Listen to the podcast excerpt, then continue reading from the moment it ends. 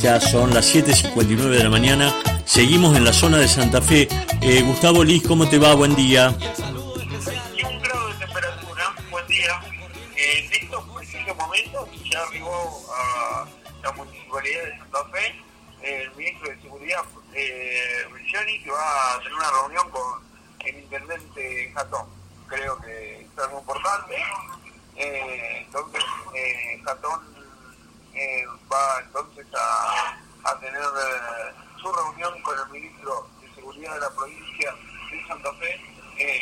Que recordemos hace pocos días atrás.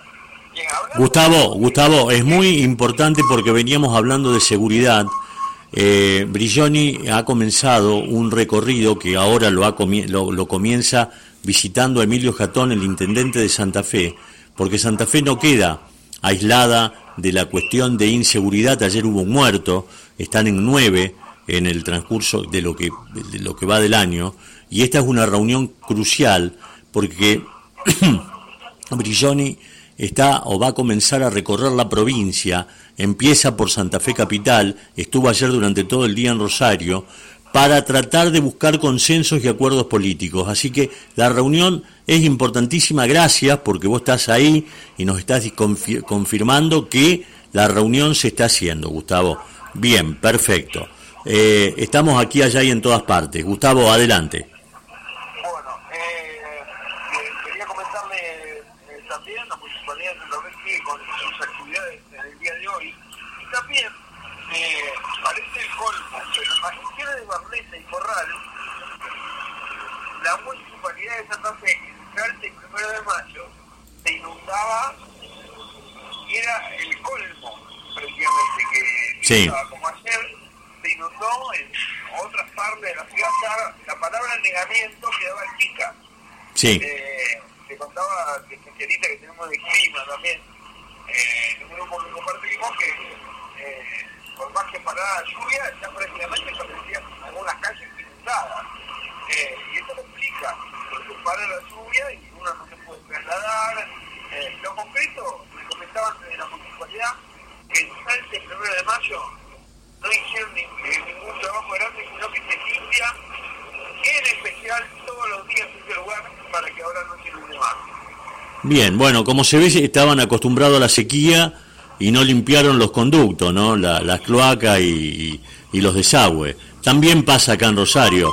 Lo que pasa es que, que eso suceda en Primero de Mayo y Salta, ¿eh? es pleno centro de la ciudad de Santa Fe, pleno centro de la ciudad de Santa Fe, en la esquina del Palacio Municipal, o sea, sería más o menos como Buenos Aires y Córdoba acá en Rosario.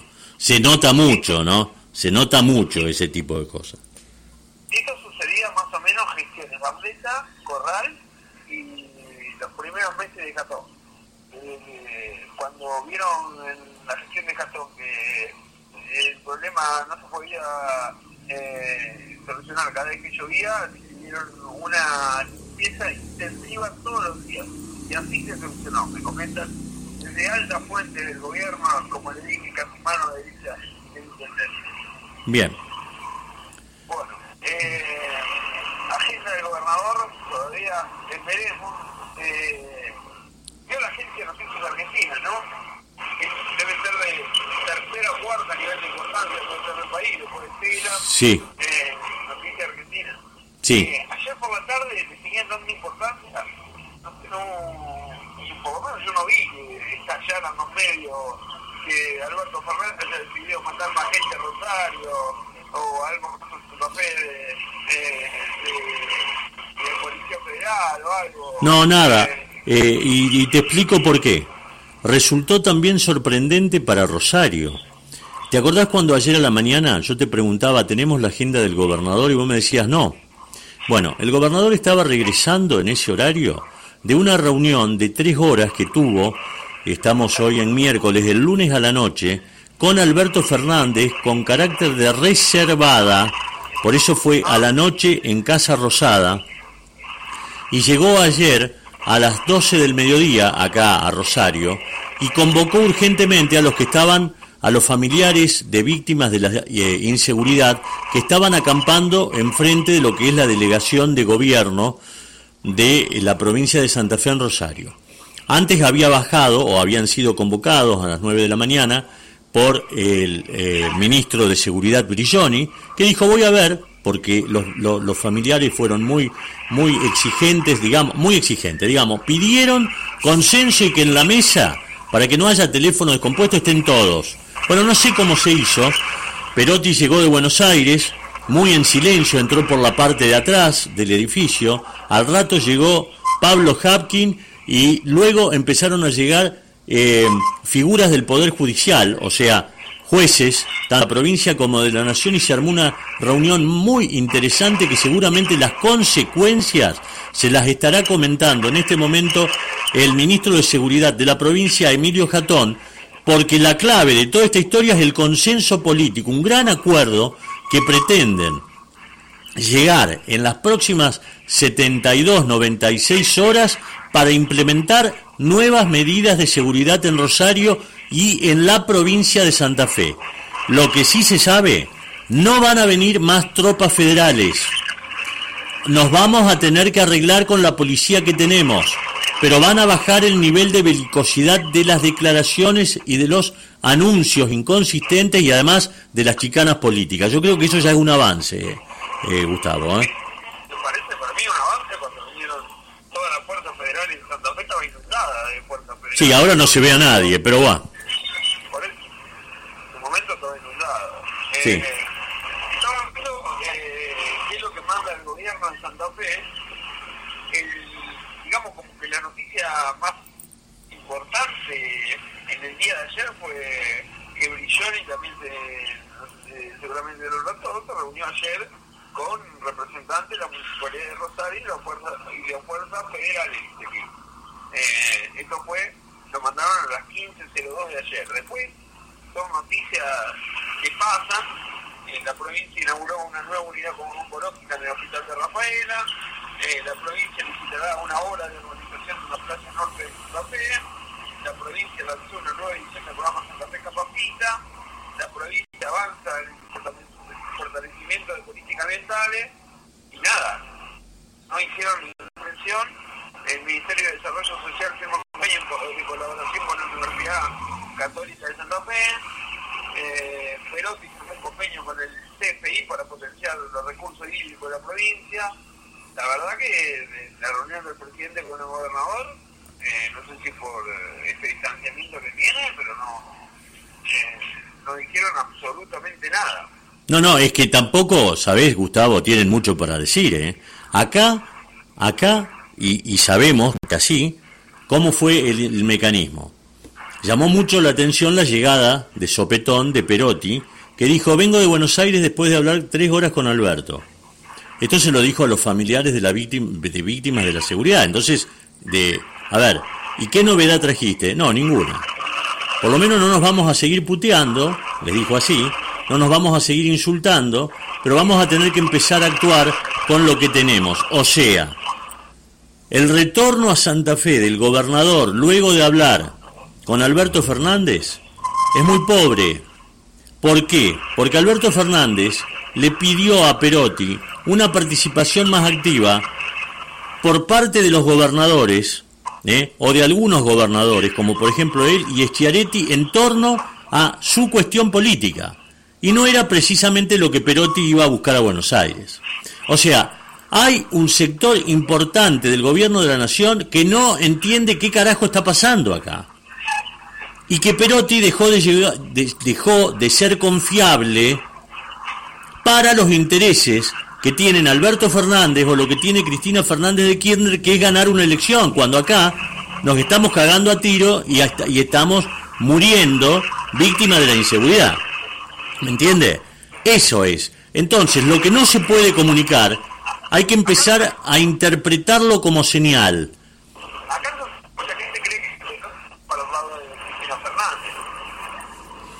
Y hay que tener en cuenta, Gustavo, que hoy a partir de la tarde el panorama puede cambiar totalmente porque ya no está el conciliador eh, pro-perotista en la Casa de Gobierno que era Juan Mansur. Esta tarde en la jefatura de gabinete asume Agustín Rossi, que está totalmente enfrentado a Omar Perotti. feroz. Entre... Una interna feroz, efectivamente. Eh, me faltó el otro título que, bueno, está muy preocupada la provincia de esto. Eh, la provincia participó Can América 23, el evento más importante del, con- del continente sobre cannabis. Eh, esto es, eh, son los títulos de, que deja la prensa eh, del gobierno de Santa Fe, que se agregan a todos los que les hace que son entonces, cuando eh, vi la noticia de Perotti con Alberto Fernández, eh, ah, bueno, y hasta renovar la cañería en calle Rioja, aquí en 900 de la ciudad de Rosario, eh, la provincia licita las obras por la construcción de nuevo edificio de escuela primaria 1397 en Funes, y bueno, son eh, temas que van recorriendo, eh, eh, tras tocar eh, la prensa, la información, la prensa del gobierno, información puede llegar a los periodistas y bastante casos eh, para el Bueno, y hacer eh, ese comentario, vamos a ver cómo contestar. No, eh, trata ahora de, de enterarse mucho más de lo que pasa en la Cámara de Diputados. Temprano, me parece, eh, mañana a las 15 y se cierra. Sí, lo que quiero es si me podés averiguar en Casa de Gobierno, porque hay una petición de varios legisladores, pero nosotros hemos hablado recién con Fabián Palo Oliver, para que se reúna nuevamente en alguna oportunidad en los próximos, no más de los cinco o seis días, la Junta Provincial de Seguridad, que en la gestión Perotti se reunió cuatro veces cuando debería hacerlo una vez por mes. Y no es un dato menor. ¿Mm? Eh, pero la verdad que, no sé, a veces el diputado le dije que incluso el Zoom que al menos día a veces piden explicaciones hacia la ministra, por ejemplo, a la ministra de Educación y no quiere ir a dar explicaciones a la Cámara de Diputados. Y lo propio pasa por seguridad. Eh, son temas a veces que se relacionan y eh, a veces los políticos tendrían que tener un poco más de contacto y feeling en beneficio de la sociedad, ¿no? Totalmente de acuerdo. Era, era lo que estábamos hablando y le, que, le, pedimos. Dejen las internas, dejen de hablar. Falta mucho para el tema electoral. Eh, los pone muy en evidencia de que la agenda que tienen no es la agenda de la gente. En este momento, el rosarino tiene dos problemas ¿eh? básicos. Tres, además del tema de que no haya plata y que no alcance para comprar absolutamente nada, porque acá no hay precio justo, esto no existe. ¿eh? Eh, son anuncios, no, no, son anuncios inocuos. No ha bajado la carne, no hay débito en las carnicerías, no pasa absolutamente nada. Eso, el tema energético, el funcionamiento de la empresa provincial de la energía y la otra, que dejen de matar, porque es una ciudad tomada totalmente por el narcoterrorismo. No hay, estamos en una situación límite y es muy probable que si las reacciones de Omar, de Omar Perotti como gobernador y los intendentes, pero fundamentalmente de Pablo Hapkin, no se ponen a la altura de las circunstancias, hemos llegado tarde. Porque lo que falta de gobierno no son más que nueve meses. Y no hay mucho más para hacer de lo que no hicieron. Entonces, acá hay que dejar las palabras de lado y empezar con las acciones, a pesar de que algunos, cuando escuchan esto, le producen urticaria porque le tocan sus propios intereses. Y no lo pueden negar. Siguió el tema que le dije que desaparecieron todas las pautas del gobierno de Billetera Santa Fe. Sí, y eso es una mala señal, ¿no? Cada vez hay más rumores que, eh, por lo menos, eh, eh, muchos políticos dijeron que iba a aumentar y, y no eh, la devolución hacia la gente, que a propósito, hablando con, con gente otro día, una cajera del supermercado me había sacado mal el porcentaje. La gente tiene 16 mil pesos para gastar para que te devuelvan 5 mil. 16 mil pesos, o sea, es una compra de súper. Medio carrito, no, no llega ni a medio carrito. Eh, sí, a propósito, eh, porque la hecho esto, eh, vamos a decir, es, es, el supermercado que es como cuando se cruza Santa Fe Paraná, ¿no? Eh, sí, el túnel, el supermercado del túnel, bien. Digo para los que no conocen Santa Fe, ¿no? Bien. Bueno, hacen publicidad en televisión con grandes, que para ellos son grandes ofertas, unos precios que tenés que ir a saltar a un banco para comprar. Sí, sí, sí. Eh, eh, como todo exceso no sirve absolutamente para nada. Eh, Gustavo, lo peor, sí. lo, peor, es que, sí, me falta un tema más. lo, peor es que, por lo menos ahí en el túnel, y ya que nombramos, y en otros supermercados de te dan tres cuotas sin interés. En cambio, otros supermercados, aquí en Santa Fe, que son de Buenos Aires, no tengo nada contra, como acá algunos que son medio fóbicos con por si vienen a invertir de Capital Federal, el peor de todos es el Walmart que te aplica un interés, un interés exuberante, Walmart o Chango Más, porque ahora te cambiaron el nombre. Y después, eh, el supermercado Día, lo que conviene es, eh, pero hay que tener billetera también, es pagar en una sola cuota porque hay un interés entre el 20 y 25% en seis cuotas. Pero eso se puede, lo cobran con interés. Sí, ¿qué le vamos a decir que no se pueda cuando tenemos una inflación del 6% mensual? Está, está bien. Eh, pero eh, para mí hay eh, avivadas de algunos comandos.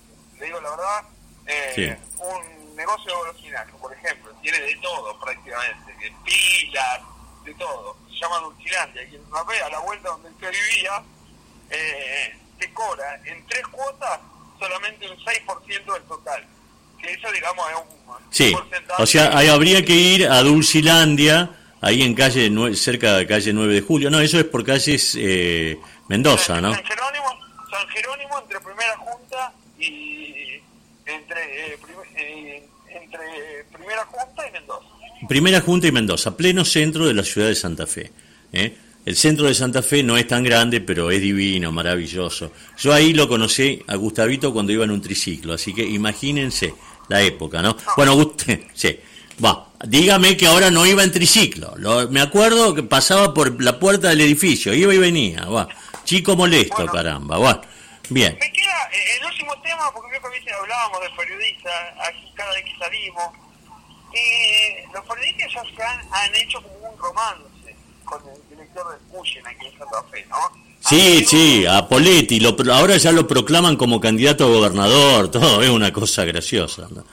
También lo conozco de chico a Poletti, así que bien, era vecino. Bueno, bueno, voy a contar algo que espero que haya cambiado, aunque ahora hay menos consultores, creo que todo, la mayoría de consultorios en función pasaban a Semafé, pero igualmente algunas cosas eh, ambulatorias, quizá para control eh, de algunos pacientes, se siguen, se siguen atendiendo en el Cuyen, de operaciones, a lo mejor algunas cosas mínimas se siguen atendiendo en el Cuyen, pero obviamente disminuyó mucho el tránsito de pacientes en el Cuyen. Voy a hablar sobre una experiencia personal y, que ayer discutía con alguien. Eh, y, me, reconocía hasta médicos. A veces en los hospitales públicos, eh, para que eh, te usan como carne de cañón, para los recién para los médicos recién recibidos.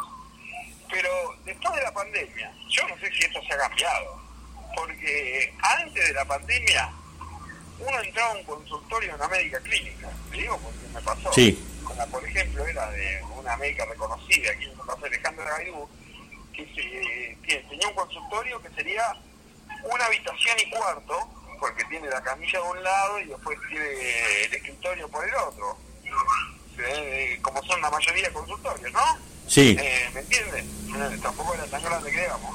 Y en un momento eran 14 médicos que se recibían. me parece que, espero que ahora esas cuestiones en todos los hospitales de la provincia cambian, ¿no? y aparte se hacen, se hacen demorar eh, casi una hora y pico a los que están esperando atrás y para que lo atiendan porque le van explicando uno por uno a todos los médicos que, están por Claro.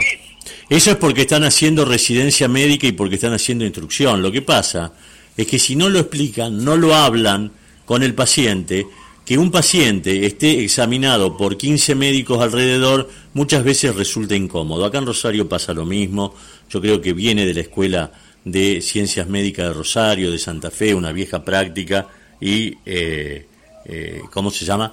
Eh, sí, ya vamos a ir a Alberti en la provincia de Buenos Aires. Y, bueno, son usos y costumbres que no, que no, que no, no, no, tienen solución. Yo creo que los hacen, me imagino que lo hacen sin querer, ¿no? Digo, qué sé yo. En el no pasa. Eh, por ejemplo, hay una chica que se estaba por recibir en, nutrición, que da un taller en medio de psicología, eh, a la médica clínica solamente estaba con un solo que se estaba por recibir, espero que en el, Cuyen todavía no, no se recibido, porque la verdad, como me dice el enamoramiento que hay de los periodistas a es tremendo. No, ¿sabe lo que pasa? Hay un, no hay un enamoramiento, hay un, facility, un facilitismo, que no sé si existe la palabra, pero interpretenla como sí. ¿eh? Como es una buena fuente de información y nunca se niega y siempre atiende, nosotros tenemos una tendencia a ir a lo más fácil y no renegar. ¿eh? Porque llamamos dos veces a un tipo y no nos quiere atender y nos olvidamos. Le hacemos la cruz o le decretamos el artículo sexto, que es ponerlo en el primer escritorio del, del, en, el primer escritorio o en el primer cajón del escritorio y nunca más lo llamamos. Entonces, Poletti es un buen conquistador de periodistas, además, ¿no? Bueno, así que no es un dato menor. Bueno, Gustavo, eh, nos están esperando en Alberti, en la provincia de Buenos Aires. Eh, que tengas buen día. Bueno, hasta luego. Ya son las 8.21 de la mañana, eh, estamos haciendo esto que es el buen despertar.